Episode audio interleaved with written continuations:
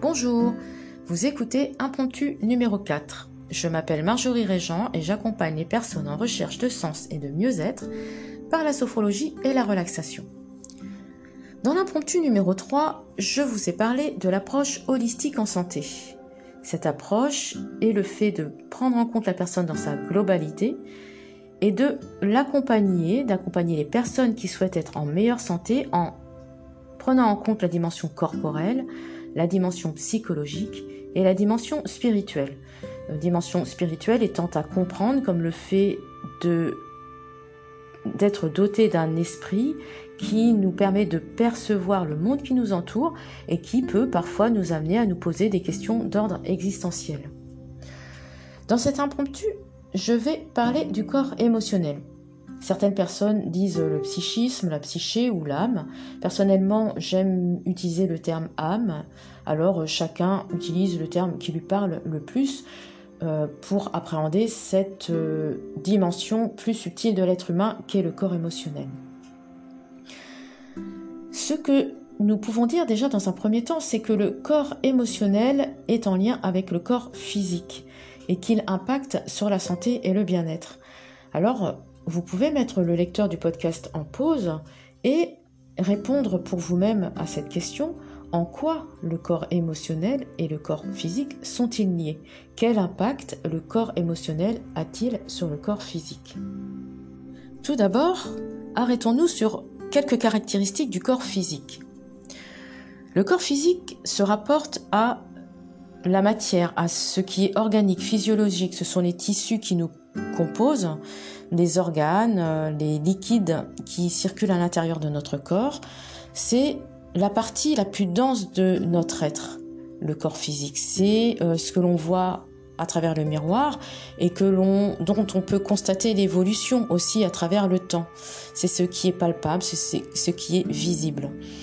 Ce qui est intéressant de souligner, c'est que le corps physique est animé par un autre corps que l'on appelle parfois le corps de force vitale. On peut aussi l'appeler corps énergétique. Euh, je préfère ce terme de corps énergétique parce que il le permet, je trouve, de mieux se représenter euh, le rôle, la fonction du corps énergétique. Euh, le corps énergétique nous permet en fait de prendre contact avec le monde qui nous entoure. C'est grâce au corps énergétique que nous vivons, que nous pouvons vivre, euh, grâce aussi à l'énergie qui circule à l'intérieur de ce corps et qui donne vie notamment aux organes à l'intérieur de notre corps par lesquels nous percevons le monde extérieur, c'est-à-dire nos organes sensoriels. Ensuite, il y a le corps émotionnel. Alors, la description que je vais en donner s'inspire de mes lectures, de ce que j'ai observé, chacun étant libre, une fois de plus, de porter le regard qu'il souhaite. L'important, c'est de pouvoir se faire une représentation plus facile des choses.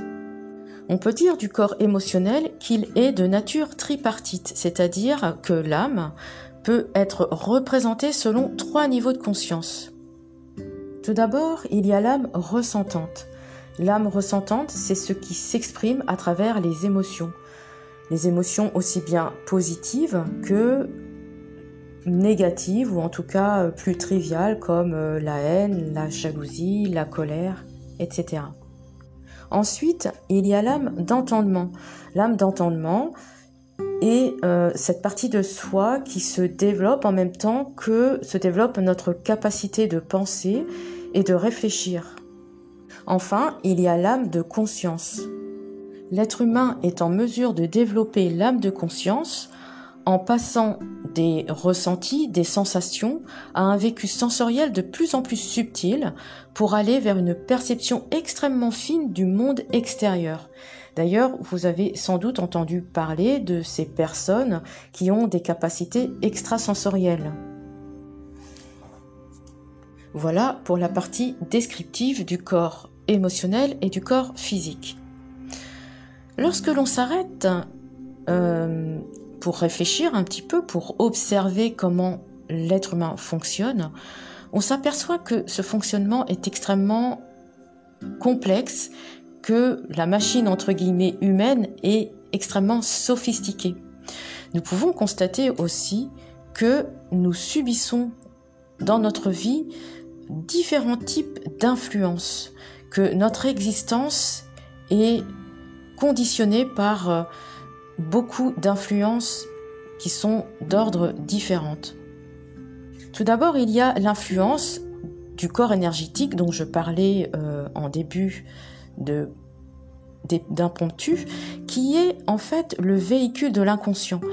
C'est-à-dire que nous subissons l'inconscient de nos parents, déjà tout d'abord notre propre inconscient, mais également l'inconscient de nos parents, l'inconscient de nos ancêtres, et on peut même dire d'une façon beaucoup plus vaste l'inconscient de l'humanité tout entière depuis la nuit des temps. Donc c'est énorme déjà. Euh, quand on, on s'arrête sur cette notion d'inconscient, on s'aperçoit que nous subissons des influences euh, euh, que sans même nous en rendre compte, en fait.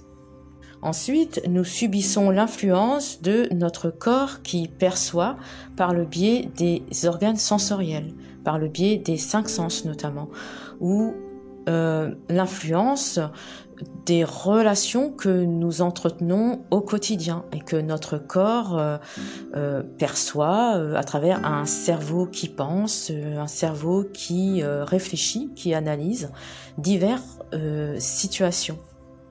Concernant l'influence des cinq sens, l'épisode 2 qui traite de l'hypersensibilité met tout à fait en lumière hein, comment euh, les cinq sens peuvent influencer notre bien-être et quel impact ce que l'on perçoit par le biais de nos organes sensoriels, euh, comment euh, cette perception peut quelle incidence cette perception peut avoir euh, sur notre santé et notre bien-être?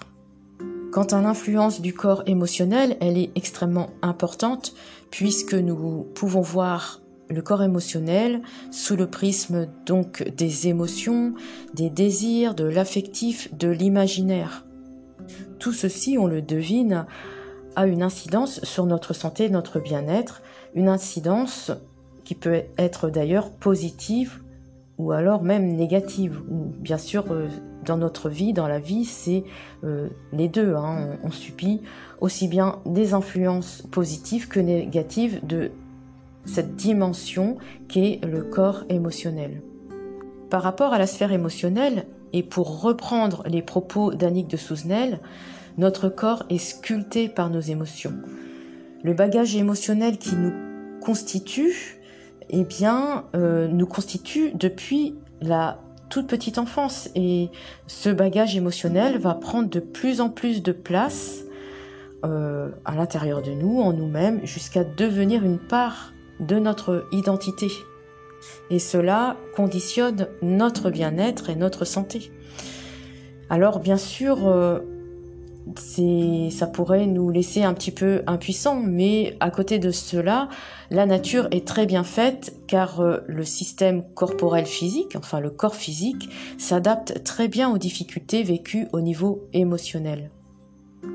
Cependant, il faut bien le reconnaître, le corps physique imprime le vécu émotionnel et notamment, euh, on peut le dire, euh, à travers des contractions, en se contractant, et cela d'une façon, euh, enfin à des degrés divers selon euh, le degré de nervosité que l'on peut avoir. Et ces crispations peuvent se transformer en rigidité et en blocage. Ces blocages dans le corps euh, s'impriment dans le corps physique en formant des nœuds qui sont finalement le résultat d'expériences particulières tout au long de notre histoire.